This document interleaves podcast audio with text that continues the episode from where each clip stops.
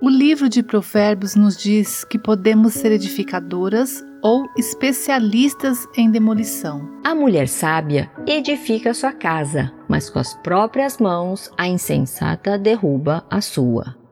Você edifica sendo rápida para servir com um coração alegre? Mas não usem a liberdade para dar ocasião à vontade da carne. Pelo contrário, sirvam uns aos outros mediante o amor. Ou você age como uma demolidora, relutando em servir? Você edifica sua casa cuidando das necessidades de sua família? Cuida dos negócios de sua casa e não dá lugar à preguiça. Ou você negligencia essas necessidades por falta de planejamento, disciplina ou desejo? Transforme-se pela renovação da sua mente, para que sejam capazes de experimentar e comprovar a boa, agradável e perfeita vontade de Deus. Você renova sua mente com as Escrituras ou está mais familiarizada com as vozes desse mundo?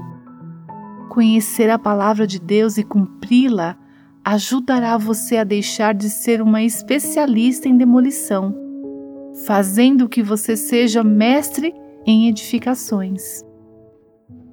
Você ouviu Buscando a Deus com a viva nossos corações.